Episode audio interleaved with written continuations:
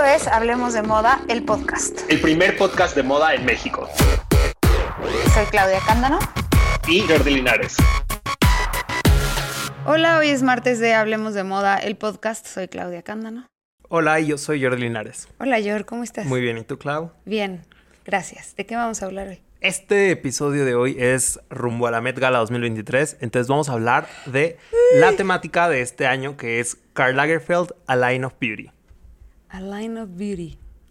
Ay, pues, ¿te gusta Karl Lagerfeld, A Line of Beauty? ¿Cuántos matices hay en, en- tan solo en el nombre? Eh, porque si es beauty entendida bajo el ojo de Karl Lagerfeld, Sí, obvio. es- está compleja. Está compleja y ha habido quejas. Ha habido quejas del mundo ¿Ha habido at- quejas? ante este. ¿Por dónde quieres Y vamos empezar? a desmenuzar. A ver, primero quiero que me cuentes tu, tu historia con... O sea, en general, como tu recuerdo de Karl Lagerfeld, como... Siento que todos los que nos gusta la moda, obviamente fue de los primeros personajes que tuvimos en la mira o, o que quizás admiramos en algún momento. ¿Cómo fue tu, tu relación con Karl Lagerfeld? Digamos que obviamente admiro el, la trayectoria de Karl Lagerfeld y la forma y su sí, y su forma de ver la moda hasta cierto punto, porque tengo quejas también.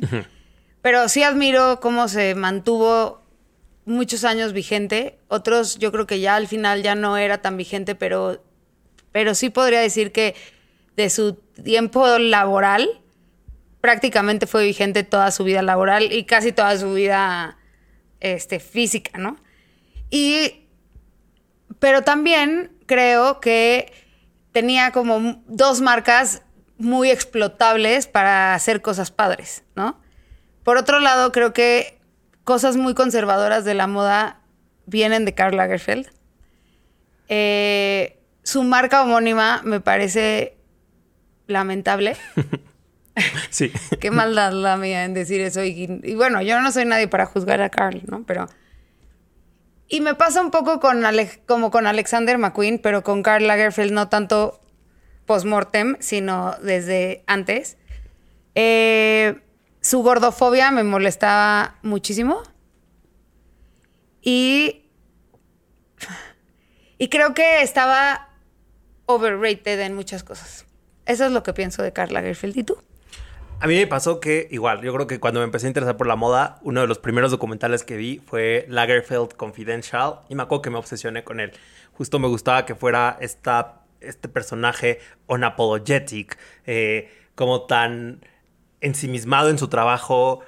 Veía esa biblioteca gigante que tenía, su amor por la cultura, como por las referencias. Y en ese momento de, de mi vida me enajené con él. Eh, y me parecía eh, impresionante. También cuando alguien está empezando en la moda, es normal que se enajene con Karl Lagerfeld. Completamente. Y entonces, eh, ya después, tomando distancia, o sea, como ya trabajando dentro de moda y pudiendo tomar distancia de esos primeros albores de la moda, eh, me fui decepcionando de él. Justamente creo que, a ver, talentosísimo era. eh, y me encanta que también tenía esta visión creativa de querer hacerlo todo un poco, eh, de ser él el fotógrafo de sus campañas, de checar hasta el mínimo detalle de la escenografía de su show, de vivir con esta extravagancia de que la moda ya no tenía.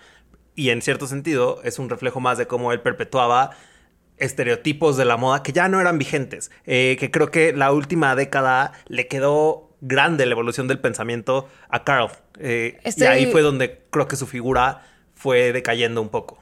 Estoy completamente de acuerdo contigo en que le quedó grande como la evolución en la moda. También, ahora que estás diciendo esto, me vienen a la mente, me viene a la mente una cosa importante. Karl Lagerfeld yo creo que es de los primeros, si no es que el primer director creativo de una marca, ¿no? O sea, porque había diseñadores. Sí. Pero no estoy tan segura que todos fueran directores creativos. Y Carl hace como redondito el término director creativo porque se mete en todo, ¿no? Bueno, él lo lleva un poco más lejos porque no solo es director creativo, es el fotógrafo, es el casi casi que el stylist, es todo. Pero me gustó, me gustaba que tenía como una percepción de las marcas que dirigía como muy global, ¿no?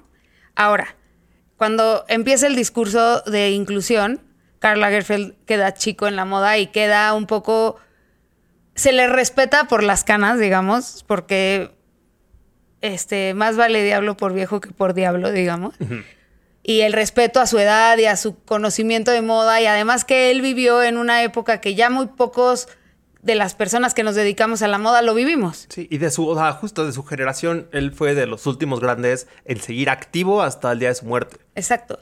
Y tenía otra cosa que era muy positiva y que estaba rodeado de gente joven con pensamientos más innovadores y, y, sí, como más con causa, digámoslo de una manera, que lo admiraban además y que lo apreciaban muchísimo. Es muy impresionante escuchar a Pharrell Williams hablar de, de Karl Lagerfeld, porque él no piensa que Karl Lagerfeld le quedó grande la evolución de la moda. Él piensa que Karl Lagerfeld evolucionó la moda. ¿Sabes? Entonces, Sí. es ahí cuando te das cuenta que algo estaba haciendo bien, pero por otro lado, yo creo que tenía una bocota muy grande y decía cosas incorrectas que se quedan marcadas en la historia, ¿no? Entonces, por eso es tan controversial el tema. Por eso es controversial. Y entonces, a ver, hablemos ahora sí de aterricémoslo a como A la controversia. A la Met Gala. No, Ah. primero vamos a, a Ah, la desmenuzar la. Met Gala. Y cerramos con la controversia, no para dejarlo jugosito al final. Sí. Eh, y bueno, justo. Carl, no tengo el dato exacto, pero es de los. No ha habido tantas retrospectivas así dedicadas a un solo diseñador tal cual, como tan reciente de su muerte. Cuando fue el- McQueen. McQueen sucedió. Fue Ajá. en 2010 murió Alexander McQueen. En 2012 se hizo la Met Gala Savage Beauty dedicada a Alexander McQueen. Y ahora tomó tres años para que, cuatro, para que le dedicaran su Met Gala a Karl Lagerfeld. Pero llegó. Bueno, se rumoraba en 2019, Karl Lagerfeld se murió en, en febrero de 2019 y se decía que en el 2020 la Met Gala iba a ser sobre Karl Lagerfeld y luego pandemia y luego se cancela la Met Gala y entonces pues no. Y creo que a partir de ahí empezaron como con, pues, con la búsqueda. Eh, justo ahora que dices que te impresionaba su biblioteca súper grande, Sí. que no está abierta al público.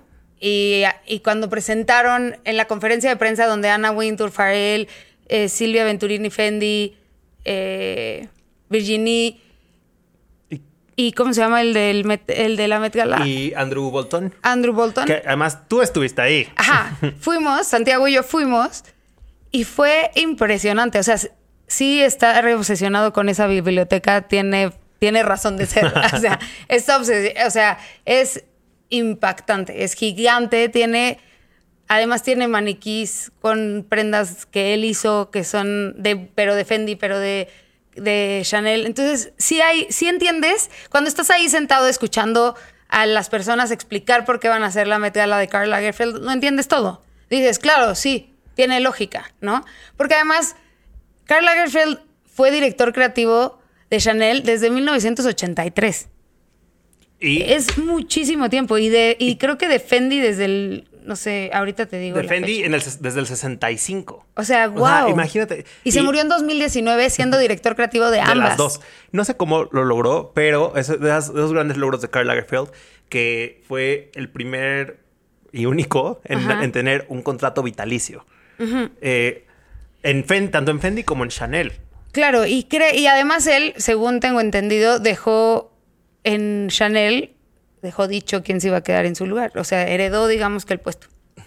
Que eso no, no, es, no, no es común. No, no es normal el, poder que tuvo. Y la razón por la que creo que le están haciendo, volviendo a tu pregunta, la razón por la que creo que le están haciendo un homenaje a Karl Lagerfeld es porque sí, son demasiados años de carrera. Eh, era el contrincante número uno de Yves Saint Laurent. Y Yves Saint Laurent murió hace más tiempo y, y fue como muy... Bueno, a Yves Saint Laurent se le ha incluido en, en la, en la este, exhibición de Dior Sí. y no se ha hecho una solo de él porque esa la tiene él en su museo, ¿no? O sea, no es necesario o no ha sido necesario todavía. Y ha sido de los grandes game changers de, de la moda, pero justo la diferencia entre cuando murió Eve y cuando murió Carl. Y entonces, todos esos años de diferencia, siguió activo Carl y siguió haciendo muchas cosas por la moda. ¿A cuánta gente no apadrinó? Que de pronto le dio la bendición a muchos diseñadores eh, que hoy son grandes, como a Olivier Austin, de, De Balmain. de Balmain, él en algún momento dijo que si se imaginaba que alguien podía ser su sucesor, era él. Sí, y también creo que, bueno, a Farrell le dio, lo avaló también dentro del mundo de la moda. Y ahora vamos a ver el debut de Farrell como director Exacto, creativo. en junio, un mes después de la Met Gala, más o menos. Y creo que sí, es muy, es muy congruente que se le haga una, una este, exhibición a él. También creo que este tema tiene que ver con muchas etapas, tiene mucho material para mostrar, ¿no? Y eso también es una forma de, de darle vida a el tema belleza dentro de como los ojos de Karl Lagerfeld. Y va a haber 150 piezas, en donde, entre las que se incluyen, además de, de indumentaria, también algunos de sus bocetos. Y, a- y hacia eso iba también, que es tan... Logró hacerse tan icónico que hasta los bocetos de Karl Lagerfeld son reconocibles. Sí. Y es... Ah, este es de Karl. Exactamente. Eh, y, que, de hecho, había unas tarjetas de cumpleaños de Chanel eh, con una Coco Chanel ilustrada por, por Cal, pero son muy bonitas esas tarjetas, incluso. Ah, sí, a mí me regalaron una que ya venía enmarcada Ajá, y la ah, tengo cool. ahí en mi, en mi En tu oficina. Y creo que además está padre ver cómo eh, esta retrospectiva de los años de los años que tuvo activos Karl Lagerfeld, empezando por Balmain y luego cuando estuvo en Patou y después Chloé y después Fendi y después Chanel. Entonces está padre ver quién era, bueno, incluso algunas piezas de, de su marca, ¿no? Entonces está padre ver quién era Karl Lagerfeld cuando empezó y quién era Karl Lagerfeld al final de su vida, ¿no? Sí, está muy interesante. En términos de diseño, y, ¿no? y bueno, en esta, eh, los que curan esta exposición son eh, Andrew Bolton, que es el encargado de, de las retrospectivas de- del, del Costume Institute, del Met, y Amanda Harlick, que es una consultora creativa y también es escritora, que tuvo una relación muy cercana con Karl Lagerfeld, y ella ya estuvo encargada en 2015 de hacer la primera retrospectiva que se hizo de él, la única que se ha hecho hasta ahora, eh, con él en vida aún, y ahora ella está apoyando en esta... Está curando la. Bueno, está consulta, está ayudando a la curaduría, ¿no? Sí. Del- como consultora, sí. Empieza el primero de mayo, Sí. como siempre Es- la Met Gala. El primer lunes de mayo, que esta vez que cae en primero de mayo. Y Día del trabajo. qué bien, en Día del Trabajo. Y algo que está, está interesante. Vamos a tener que trabajar y es puente, Clau. Ah, No vamos a tener que, no vamos a poder tener puente. No te- no no Nunca tenemos puente. puente el primero de mayo, a menos de que sea domingo. no, pero lunes. No, pero cuando es domingo, Ah. el primero de mayo, el lunes lo tienes. Pero bueno, no es trabajo porque vamos a, disfrutamos mucho la Met Gala. Bueno, y eh, me gusta que esta vez me- eh, los, los, ¿cómo se llama? Los, Los anfitriones. Anfitriones son variados, son diferentes a los Ajá. que hemos tenido, eh, hemos tenido, ¿qué tal? Han, han tenido en otros años, ¿qué tal yo que tengo que ver ahí? Y me gusta que está Roger Federer, que está Dualipa, que está Micaela Coel. O sea, como que Pero- creo que hay una variedad. Siento que ¿no? vamos uno por uno, ¿no? Vamos uno Todos por son, uno, ahora. eh, están interesantes. O sea, Penélope Cruz, evidentemente, es la más Chanel del mundo. Sí. Eh, La vistieron, la, la han ¿cuántos- vestido mil veces en ¿Cuántos rojas. años ha sido embajadora de Chanel, Penélope Cruz? Es que desde que yo no tengo sé. recuerdo eh, de inicios de los 2000 usaba ya Chanel. Sí, no te podría decir desde cuándo, pero más o menos calculo que como mediados del 2000. Sí, pero bueno, sí, una relación larguísima, entonces es congruentísimo que esté ahí Penélope Cruz. Sí. Eh, bueno, Micaela Coel ha sido eh, una de las voces más importantes que además justo me parece una gran lección para dar este toque de diversidad al- a los anfitriones de la Met Gala, porque eh, Micaela ha roto muchos... eh, Estereotipos. como- muchos estereotipos, muchos esquemas, siendo muy premiada y qué cool que esté ahí. Roger Federer, porque, bueno, además de que Karl Lagerfeld lo, lo, lo admiraba y también, y bueno, Anna Wintour lo ama con toda su alma. Además está padre que haya una figura del deporte como, como Está cool. Y, anfitrión. y el tenis es, era el deporte favorito de Carl, de y de Ana. Ajá, ajá, exactamente. Eh, Dua Lipa, bueno, es, es obvio, ¿no? Dua Lipa, Ajá. porque hoy la cultura pop gira alrededor de Dua Lipa, básicamente. y, bueno, obviamente Ana Wintour. Oye, ¿sabes qué? Me voy a echar ahí una predicción para 2024. A Siento ver. que, siento que Bad Bunny va a ser anfitrión en 2024. ¿Tú crees? Sí, sí lo veo muy posible. Pero no sé si Anna Wintour estará tan contenta con que Bad Bunny sea la figura que es hoy día, ¿no? sí, no. Y bueno, Pero, a- sí. afuera del aire platicábamos de algo que nos gusta, que es un poco el chismecito. Se dice que a las Kardashian no las van, a las Kardashian Jenner no las van a invitar a esta Met Gala. Este año. Jordi y yo decíamos que sería, o sea, sería como un mensaje muy fuerte, sobre todo para Kim Kardashian, ¿no? Que ha sido en los últimos dos años casi íntima de Anna Wintour.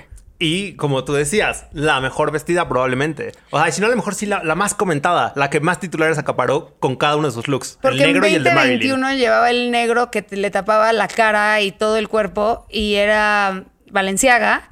Y el año pasado el look de Marilyn, ¿no? Que también fue muy controversial porque si le quedaba, si no le quedaba, Que si si lo rompió si no lo rompió, que si quién sabe qué. Y entonces, este año parece que las van a dejar fuera. Y hablando de las... no, es que sería muy fuerte. Espera, no, ya iba a pasar a otro, pero sigo... No, sería fuertísimo, ¿no? Va a ser un shock. Eh, También es que ¿en qué, ¿en qué vestirías a Kim Kardashian representando a Karl Lagerfeld? Piénsalo bien antes de contestar. Está difícil. la imagino dándole la vuelta. Es...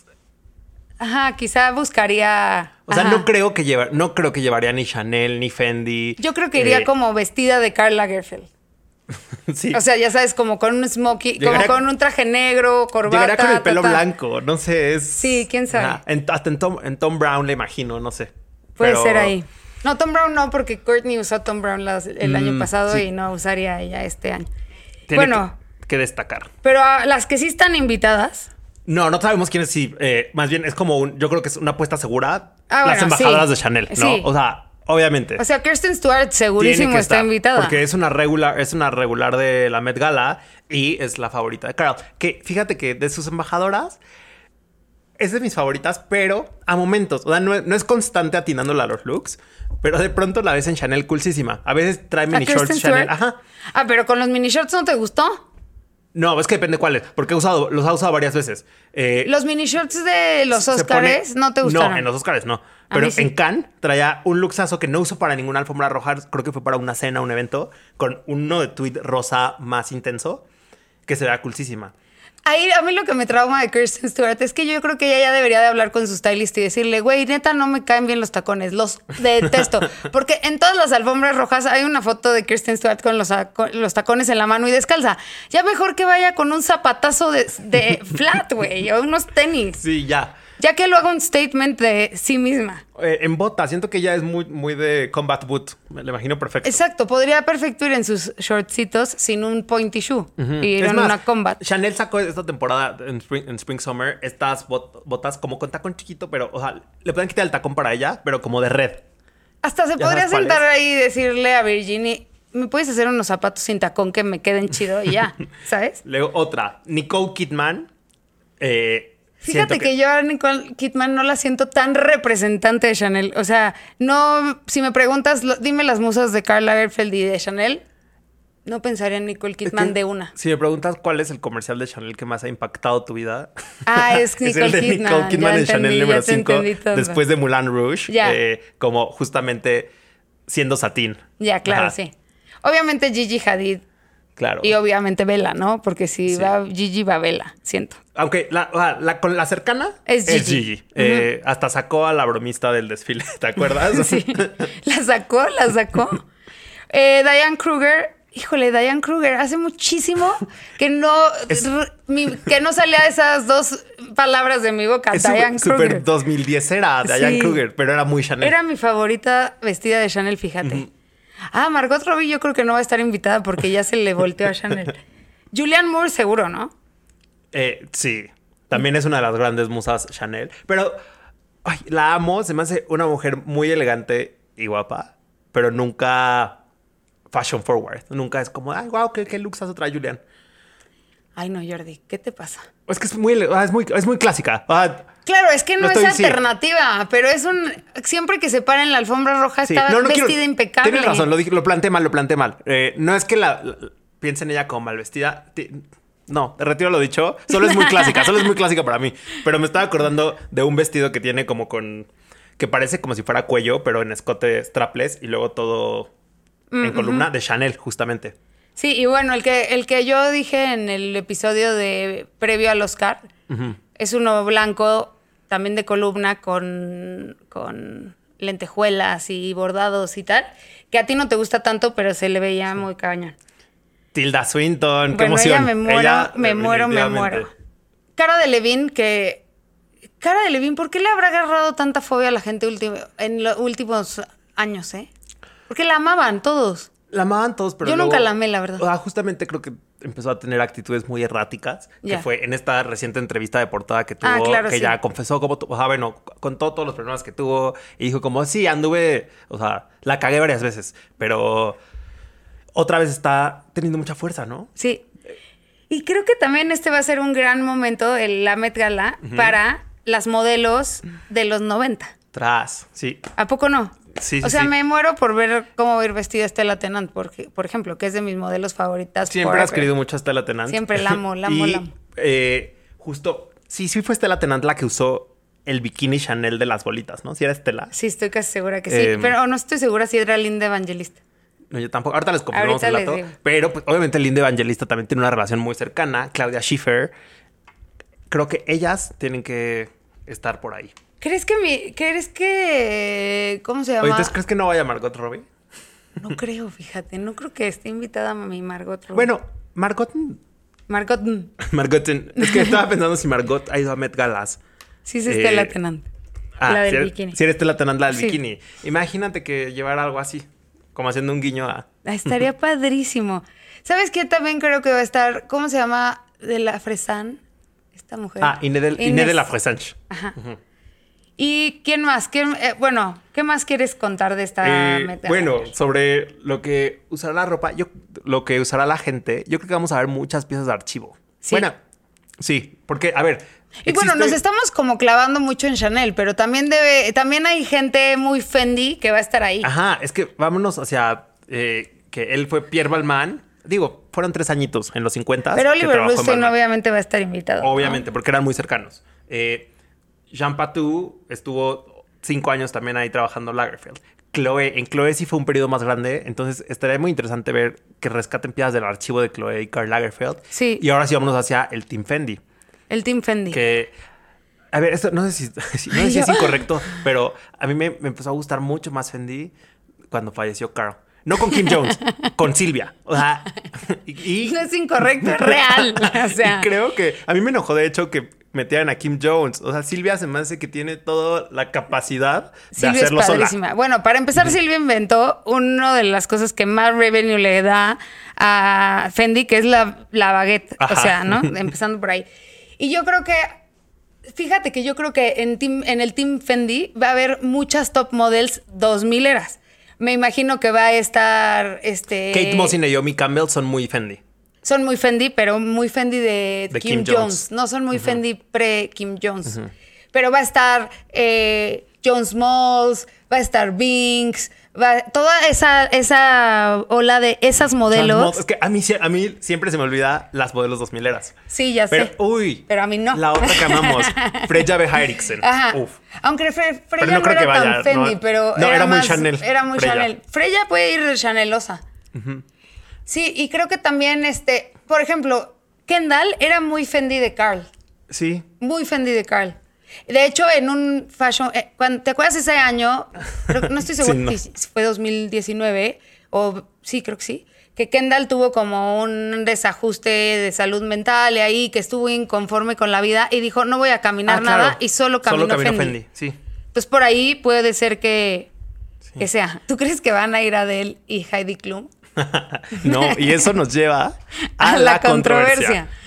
Al chismecito. al, al chismecito. A, a ver, ha sido muy cuestionado porque justamente eh, Karl Lagerfeld, en esto que yo mencionaba al principio que me parecía unapologetic e irreverente, eso pasó de que en los 2000 fuera algo positivo y admirable a ya, por favor, cállenlo. Porque hacía unos comentarios muy incorrectos y ahorita una de las voces más fuertes en haber criticado esto fue Yamila Yamil, eh, diciendo Sí. que, que cómo podían honrar a este hombre que, que había usado su plataforma de una manera muy incorrecta y odiosa hacia las mujeres. Que Sí. eh, ahora sí cuéntanos más del chismecito de Adele y de... Bueno, primero un día, o sea, como hablando de Adele y de cómo cantaba Adele, en vez de decir que cantaba increíble Y y, ya. ya, dijo que era un poco demasiado gorda. Y digo un poco demasiado porque así dijo. Así lo dijo, estamos, esto es A little too fat. cuoteando. O sea, ¿qué te pasa? ¿Por? Sí. No era necesario, no, no aportaba nada a la conversación, no hacía ninguna diferencia. ¿Y qué te importa si era gorda o flaca? Él no, fue, él no siempre fue un una varita de nardo. Exacto. También. Sí, justamente. Y en 2009 también dijo, eh, regresando al tema del peso, que las modelos tenían que ser eh, de tallas extra, extra small, porque nadie quería ver mujeres redondas. Ajá. Y entonces, ahora sí lo ligamos a lo que estabas diciendo. Él, él, él también tuvo problemas de peso. Y a lo que a él le, le traumaba es que no se podía poner la ropa que él quería, ¿no? Porque, y también Karl Lagerfeld en alguna ocasión, no tengo el quote exacto, como el de Adele, pero dijo que la ropa se veía bien en gente flaca, Sí. punto. Eh, Cosa que no necesariamente. y también, ¿sabes qué? Con que promovió, él promovió mucho el diet culture, porque Sí. él presumía mucho y se jactaba mucho de su dieta, que era una Coca-Cola Light. Y ya. E incluso escribió un libro de, De su de dieta. No me acuerdo en este momento cómo se llamaba, pero hizo, hizo ese libro en el que explicaba. Y la razón por la que él quería bajar de peso era porque se quería poner la ropa de Heidi Sliman para Diorom. Entonces sí, tiene como este lado de la aspiración de su parte para ponerse ropa de lujo del diseñador que le gustaba cómo diseñaba. Y se le impone a los demás. Y entonces se le impuso a todo el mundo, ¿no? Y entonces también lo hizo una cultura en la moda en general. Y aquí tenemos dos acercamientos muy diferentes. O sea, justo el de Karl Lagerfeld con esta historia y este background. Y el de André Leontali, del que hemos hablado también, que cuando subió de peso, o sea, él en vez de obsesionarse, cambia su estilo y entonces empieza a usar estas grandes capas que al final se vuelven icónicas en él. Sí, y justo en el libro que les recomendamos en algún momento de André Leontali, él cuenta un poco la historia de cómo subió de peso y cómo le traumaba subir de peso. O sea, luego lo, ya lo abraza y dice, ok, ya subí de peso, cambio mi estilo y lo que sea. Incluso Carl, cuando es amigo, bueno, en el tiempo que fueron más amigos, le hizo una que otra túnica a André Leontali. Pero Carl no estaba de acuerdo, pero Carl no estaba de acuerdo tampoco con que André subiera de peso. Ajá. Y le hizo saber que no estaba bien. ¿No? O sea, como que él se O metía sea, con el sí, peso de Le hizo demás. body shaving, pero te hago tu, tu Te hago tu, túnica, porque te quiero mucho, pero no seas gordo.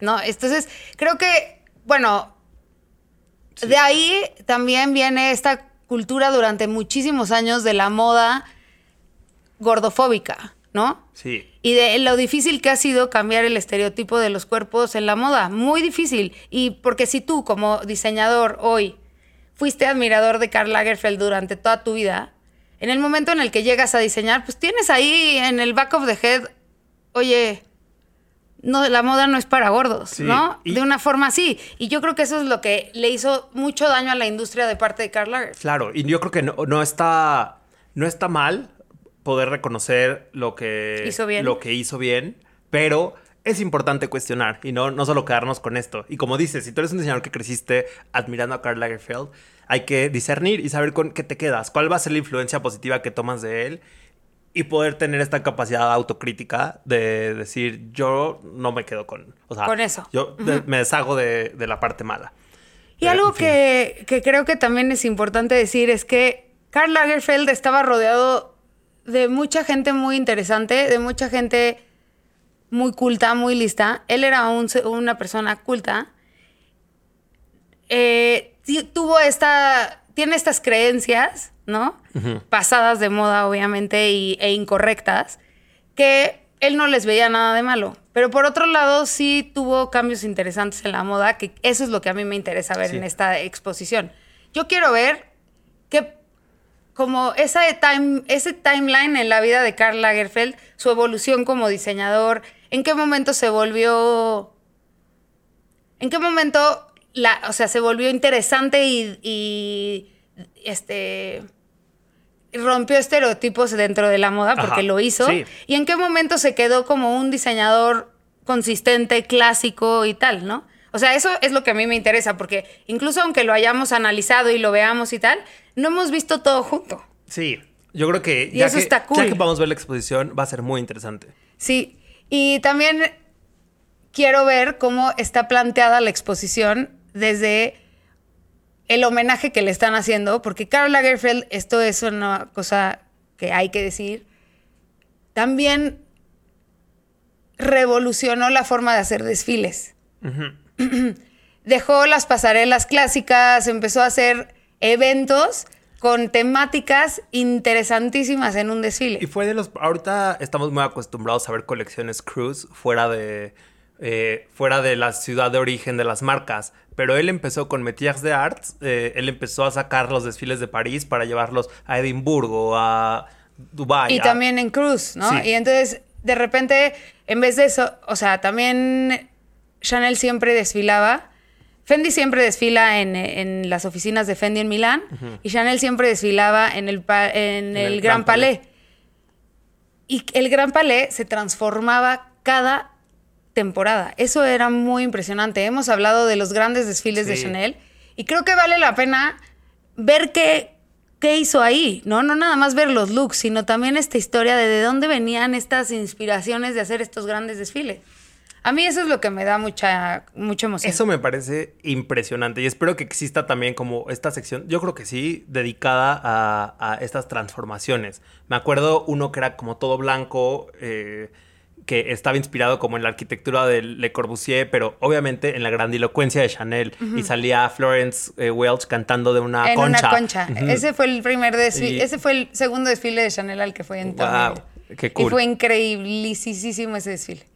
Y sí, ese, ese momento en el que entras un desfile de Chanel, es que solamente los- lo, lo entiendes cuando has estado ahí, porque es muy, muy impactante, muy, es muy fuerte. O sea, yo el último desfile de Métier de Art que, fue, que fui en 2018 en diciembre, que fue en, el, en una de las salas del Museo del Met,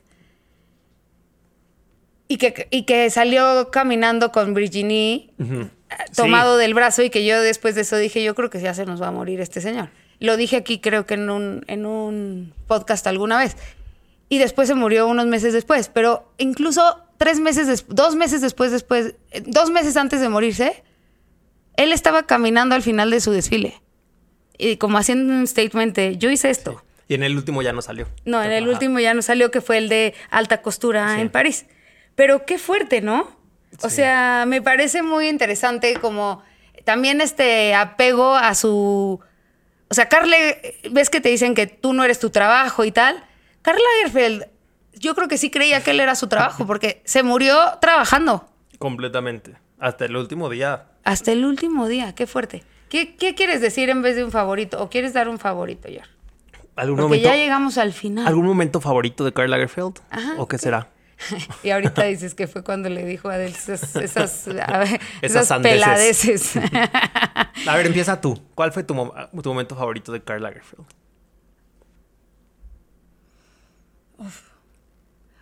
Uno de mis momentos favoritos de Karl Lagerfeld fue justo el desfile de Chanel del súper que hizo adentro del, del, del Gran Palais, un supermercado, y que todo era, estaba súper cuidado, y las cajas decían Coco, o decían Gabriel, o decían Chanel, y todo eran productos del súper. Incluso había una sección de frutas y verduras que te podías llevar una manzana al final del desfile.